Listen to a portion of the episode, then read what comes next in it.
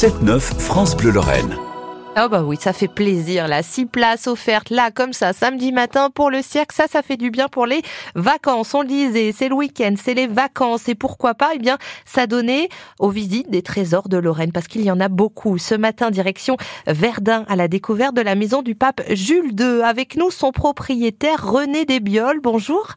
Bonjour. Vous êtes propriétaire de la maison du pape Jules II à Verdun, maison qui va faire l'objet euh, d'une restauration puisque lauréat de la mission euh, Berne de la Fondation euh, du patrimoine. Depuis quand êtes-vous propriétaire de cette maison et pourquoi l'êtes-vous devenu? Alors, depuis le début d'année 2023, depuis mars 2023, euh, j'avais déjà euh, été en regard donc par rapport à cette maison euh, à l'époque du confinement et l'intérêt que j'avais pour cette maison, c'est d'une part le, le, fait de rechercher un bien ancien à restaurer, mais surtout pour pouvoir accueillir du public et donc faire notamment un musée à mmh. l'intérieur du bien. Quelle est l'histoire de ce de cette maison? Alors c'est une histoire assez assez ancienne et qui était quelque part méconnue.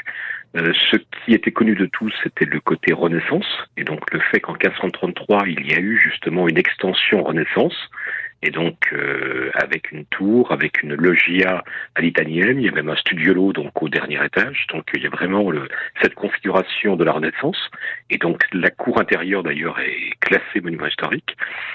Par contre, euh, ce qui était moins connu, c'était l'aspect médiéval. Donc la, toute la partie de la maison qui était beaucoup plus ancienne, donc d'époque médiévale, et avec aussi donc des, des, fondations assez anciennes, sachant que à Verdun, donc le, là où se trouve la maison, on est dans l'ancien castrum romain, autrement dit euh, où il y avait des constructions romaines, et donc c'est Mhm. au-dessus que se trouve justement donc cette maison. On va parler de restauration de cette maison dans quelques instants.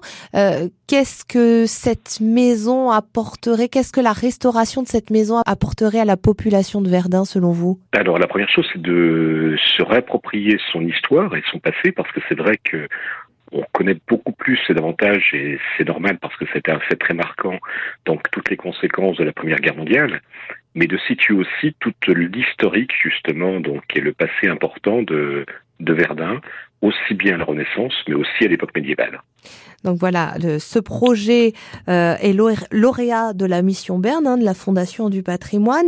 Des restaurations euh, vont euh, démarrer. Lesquelles? L'objectif avant tout de pouvoir mettre hors d'eau la maison, donc d'une part au niveau de tous les travaux de, de toiture, et puis aussi de tout ce qui est humidité, donc aussi bien sur les, les travaux donc euh, en façade et par rapport à tout ce qui est fenêtre, porte, donc c'est c'est la priorité donc dans dans la restauration. Des dons pourront aussi être euh, versés par des particuliers.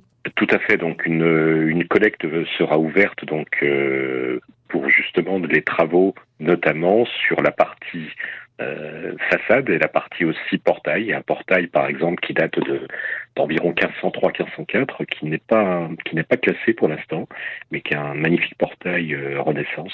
L'on nomme cette maison la maison du pape Jules II, mais euh, c'est un peu réducteur, René. Tout à fait, parce qu'au-delà de Jules II, qui a été un personnage important, puisque c'est un des grands papes de la Renaissance, et donc qui a, qui a fait travailler Raphaël, Michel-Ange notamment, il y a aussi un autre personnage important qui est relié à la maison, qui est Marie-Madeleine, puisque des reliques de Marie-Madeleine avaient été ramenées par un évêque de Verdun au 5e siècle, et une église avait été consacrée donc devant la maison à partir du 6e siècle, et avec ensuite une collégiale, et ce lieu a été le, le seul lieu en Occident, entre le